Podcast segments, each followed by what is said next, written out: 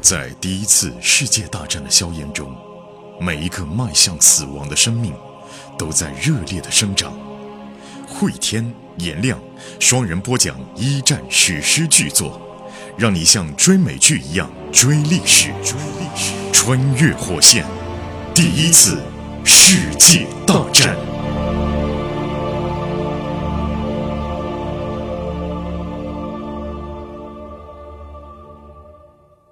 穿越火线一战，各位好，我是颜亮。我是慧天，时间线已经来到了一九一六年的十一月份了，在前线呢，现在是进入到了一个焦灼的状态。而目前在德国的大后方，我们的主人公之一沃尔特用两个礼拜的部队给他的假期，回到了家庭当中，参加了一次上流社会的聚会。他的父母希望他能够在聚会上认识一个相亲的对象，然后赶紧给他们的贵族家庭留下一个后。而在聚会上，他意外的碰到了来自于美国的格斯杜瓦，对。而格斯杜瓦是带着美国总统威尔逊的指示来的。沃尔特对格斯印象非常好，以前见过面啊，在英国见过面，在美国也见过面。这两个年轻人有很多相似的地方，对啊，都是出身于贵族家庭。虽然之前啊，他们俩还争论过啊，是啊，但是都是相对爱好和平吧。就包括对格斯的长相，沃尔特都特别的喜欢。格斯长得很奇怪，这细长的身子上一个巨大无比的脑袋，哎，我们理解像外星人差不多。但沃尔特看他第一次就觉得这人喜感，啊就之后特别愿意和他交朋友。来，这咱们不要随便组 CP 啊，这俩都是直男啊，直男，不要随便组 CP 啊。沃尔特就说见到格斯嘛，哎，兄弟啊，来干嘛呢？然后格斯就说，嗯，我们那边我老大啊当选总统了，连任了，我现在呢要把脚趾伸到水里面试试水温，让总统游泳。探探口气的意思，我们总统希望德国与协约国和平谈判，美国从中斡旋。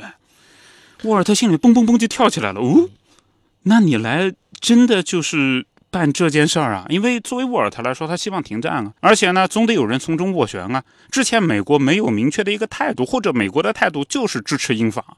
那现在美国这边愿意协调了，那就意味着和平有希望了。格斯接着又说啊，你也知道的，总统呢不能冒险被公开拒绝。那比如说，总统说啊，我们美国要居中协调，那你德国把我们驳回来了，这算什么呢？对吧？呃，如果总统被拒绝啊，这就显得软弱。如果通知我们的驻柏林大使跟你们外交部长谈呢，又显得太正式。正式的话，你们那边压力大，所以就派我来。我是一个资历最浅的顾问，我来接触一些我一九一四年之前建立的关系，你们能不能帮我带话？用这种方式，用自己身边人，对。而且也是一个资历尚浅的，就是万一被媒体外界知道了，对。回头就说不关我们的事儿，对。啊，白宫不知道这个事情 呃，啊，沃尔特他点点头就说：“那外交领域很多事是这么做的。你看，就算消息走漏了，就讲是职位较低的年轻人自作主张，哎、做成了呢，后面有高级的老人进行谈判，对吧？”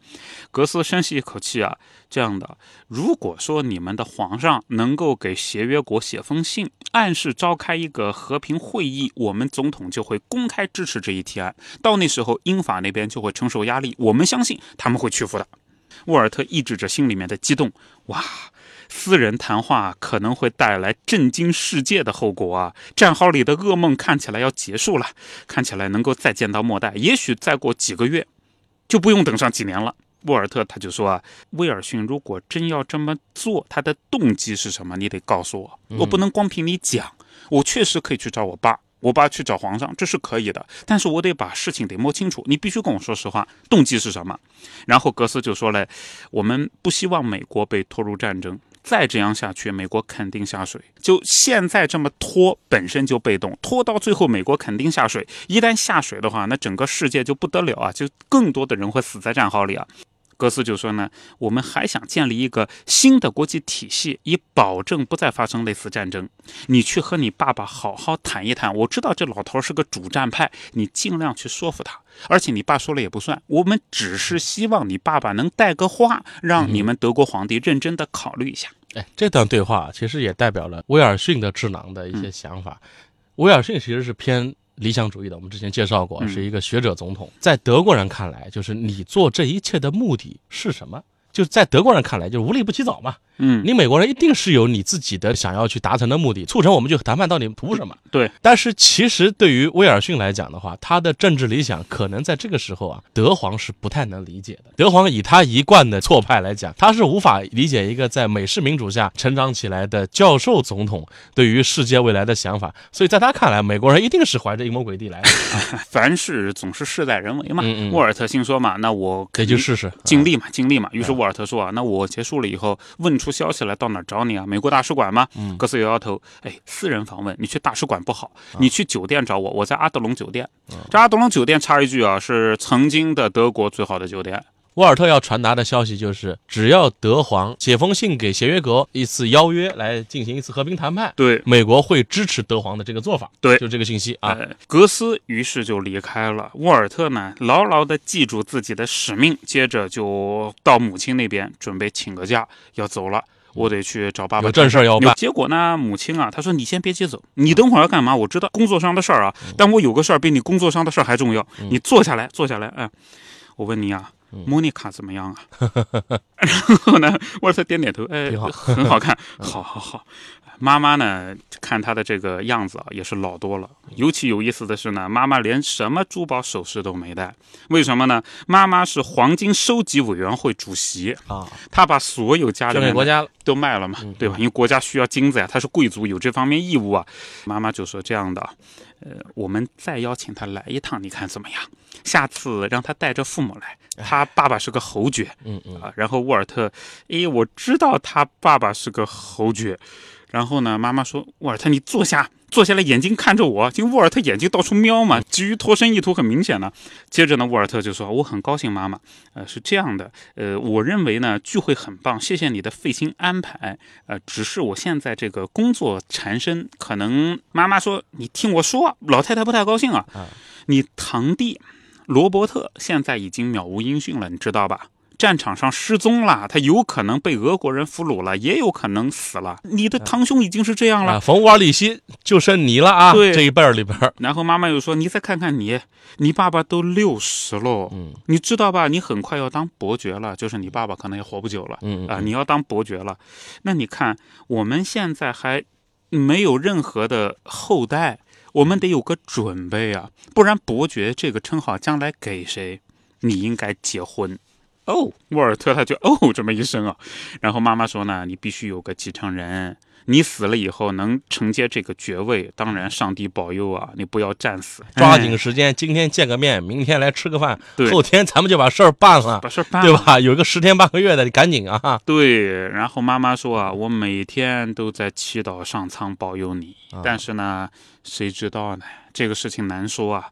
如果你能尽快的当个父亲，有个儿子，我来给你带，你不用操心。哎呀，沃尔特心里这个难受哦，他就看着妈妈，要没有末代呢，这事也就从了，也就从了啊，挺好，那姑娘啊但自己是已经结婚的人呢，又不能跟妈妈讲。对呀、那沃尔特心里面就忧心忡忡的想呢，这也是老娘的一个心愿，可能是最后最大的心愿了。妈妈以前啊喜欢喝香槟，喜欢聚会啊，一高兴呢就眼神闪烁，两颊红润。现在你看看老娘爬几级楼梯啊，都大口喘气。妈妈需要吃有营养的东西，但是妈妈现在没有有营养的东西，只有葡萄酒。如果说我真的死在战场上，我估计老爹老娘也都一个活不了哎。妈妈说：“你考虑一下莫妮卡。”哦呦，沃尔特他真的是很想把莫代的事情现在就告诉老娘，但是告诉了以后呢，估计老妈更受不了。于是沃尔特说：“啊，莫妮卡，诶，她很讨人喜欢，呃，是这样的，呃，我想对她增进一些了解，两个星期时间可不够啊。”妈妈就火了：“哪有那么长时间啊？战争时期，不要太挑剔了。明天就再跟她见一面，往后你还有十天假呢，每天都跟她见面，最后一天向她求个婚。”啊，第九天求个婚啊，第十天你们两个就洞房。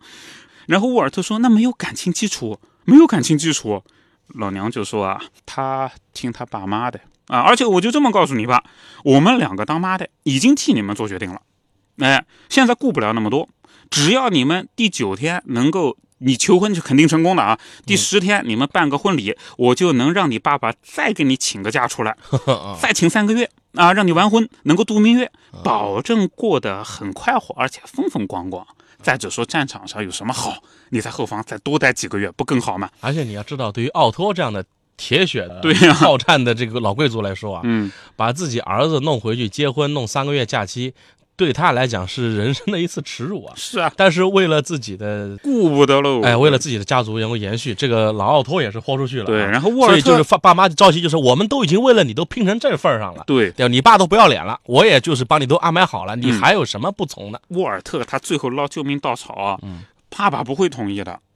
对吧？这个我们德国的贵族应该在战场上对啊，我就是三个月缩在后方，像什么话？妈妈就哼了一声说：“哼，那个老头子，他现在明白了，继承人和爵位比什么都重要。”哎，嗯沃尔特就极力的克制着自己，你看他没理由了，没招了，再拒。绝，妈妈就要怀疑你到底喜不喜欢女的呀？哎你是不是跟你堂兄一样啊？对呀、然后呢，沃尔特他说：“妈，我实在是不忍心让你失望啊，但我就这么跟你说，我不会向莫妮卡求婚的。”妈妈就哭了，哎呀，为什么呀？然后妈妈就使劲盯着他，你堂兄罗伯特从来没结过婚，他可能有他的原因啊，确实他自己家人不知道，我外人我是看出来了。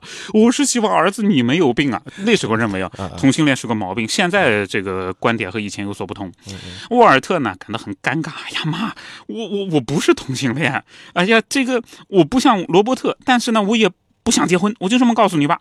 啊，妈妈就说，那你到底什么问题？你告诉我，你都三十了啊，啊，你说合适女孩，莫妮卡不合适吗？啊，不合适吗？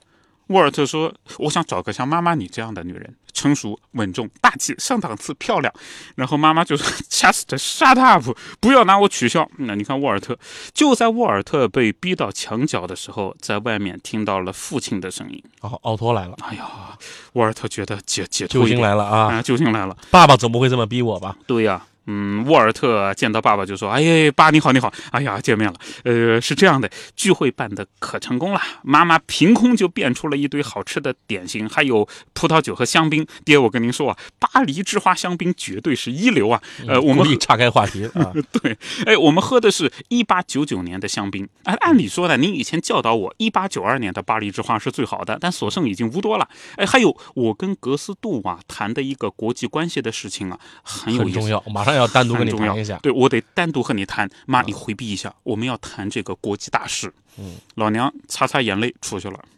奥托接过管家递来的一杯巴黎之花啊，然后呢就跟儿子聊天啊。沃尔特就说：“爸，我跟你讲的这个事儿啊，美国人没有对外公开，所以我们父子两个人谈的话，你有数就行了，千万严格保密啊。呃，是这样的，美国人呢不希望卷入战争。美国总统说啊，他希望和我们讲和。奥托哈哈哈哈嘲笑嘛。奥托说：“这帮人啊，美国佬想想轻易的打败我们。我看这个格斯，连他的那个主子威尔逊，嗯，厚颜无耻。沃尔特就为这种不加思索的轻蔑感到很沮丧。然后沃尔特想呢，这样的，这个我们敌人说啊，英国人啊、法国人，包括一些美国人说是德国的军国主义行径导致了战争。奥托立刻打断了儿子，他们都是在胡扯。我们两方面都受到威胁，俄国在东边集结，法国在西边集结。我们施里芬计划是肯定解决问题的唯一方法嘛？沃尔特耐心地说：“对呀，对呀，对呀，爸，我们是一场防御性的战争，我们是为了防御别人才侵略别人的，好吧？爸，你看，威胁已经消除了，俄国军队已经不行了，沙皇政权啊徘徊在崩溃边缘。我们征服了比利时，侵入了法国，法国和英国被我们打得动弹不得。就是往好处讲啊，自己也被英法打得动弹不得，对吧？啊，我们已经完成了任务，保全了德国。既然不会再被入侵了，我们还求什么呢？”应该坐下来谈一谈了。对呀、其实否则这场战争的尽头在哪儿呢？现在你也吃不下英法呀。没错啊，你说目的一开始说防止德国被入侵，所以你入侵了别人，那你现在已经不会被入侵了，你还打这个干什么？然后爸爸就继续冷笑：我们还缺一次全面的胜利，我们的敌人必须为他们的行径付出代价，必须要赔偿，比如说调整边界、做割地那样的一种让步。然后沃尔特就说啊，把，第一呢，人家不会答应，对吧？我们也没有赢啊。再者说，这根本就不是我们原来的战略目标。难道朝廷的人都这么想问题吗？奥托他就说啊，朝廷的人都是跟我想的一样的，啊，不管是皇帝还是其他人，我们花了那么多的财力物力，死了那么多年轻人，必须有所回报。沃尔特就又有点急了，他就讲：“爸，英法那边也死了好多好多年轻人哎，你怎么不想这一点呢？”所以这也是和谈啊不太可能进行的原因，就在这儿啊。对呀、同盟国跟协约国双方都已经付出了惨重的战争的代价、嗯，成本。如果这个时候和谈，那就意味着自己要去消化这个成本。是而目前依照各国的目前的经济的状况以及国内的舆论的话，自己是无法消化的都。希望别人只有有人来赔这个钱，对啊，才能够对国内的上上下下有个交代。嗯对德国也是一样。这会儿如果去和谈的话，我们目前承受的那么多人的死亡、经济的这种衰退，自己捏着鼻子吃了，那就是是我们统治阶层出的问题啊！对啊，啊，嗯、奥托呢，他就说这个我们肯定要全面胜利才行。从荣光就是我们拿了地，对，拿了钱，这场战争才有意义。沃尔特就说：“爸，是这样的，你们要赢，你们拿什么赢？你能不能给我交这个底呢？嗯，在索姆河那边你也看到了，我们怎么打赢这场战役吧？”奥托就说：“我们有办法，你一个小孩子不懂，我们可以无限制潜艇战嘛。到这儿了这个啊，词出来了啊，无限制潜艇战这一点上呢，开辟了一个新的战场了。嗯，原来在海上呢是被英国人就封锁了，德国人呢在目前海军的实力上，基本上在海面以上是无法跟英国人抗衡的。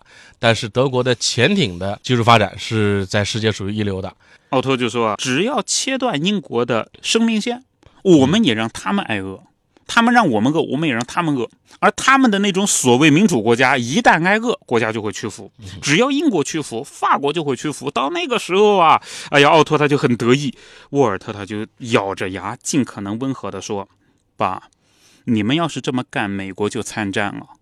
你知道美国军队有多少？现在有十万，不过。”然后奥托又哈笑了一声：“美国佬，美国佬连墨西哥都没征服下来嘛，对吧？美国佬要是足够厉害，他们怎么不占领墨西哥呢？他们不占领墨西哥，说明不够强，对我们就更不构成威胁。”就那时候的德国贵族啊，他就认为呢，如果强就一定会征服别人，没征服别人，那就是因为不够强。对，所以他们还是那种军阀思维啊。对啊、他看到这个威尔逊的建议的时候，就是一个军阀思维碰到了一个学者思维，根本不能理解对方到底为什么会这么做的啊。是，包括目前德国的军方高层所提到的这个无限制潜艇战，嗯，所谓的切断英国后方的援助，也就是要去袭击美国人的一些补给船补给船了，那就会惹了美国人了啊。对，之前差一点美国参战，就是因为德国用潜艇攻击了补给船。呃然后沃尔特说啊，爸，你搞清楚啊，美国呢，确实你感觉不像英国，不像法国，不像我们那么强，但美国也是个大国啊，他们有财富。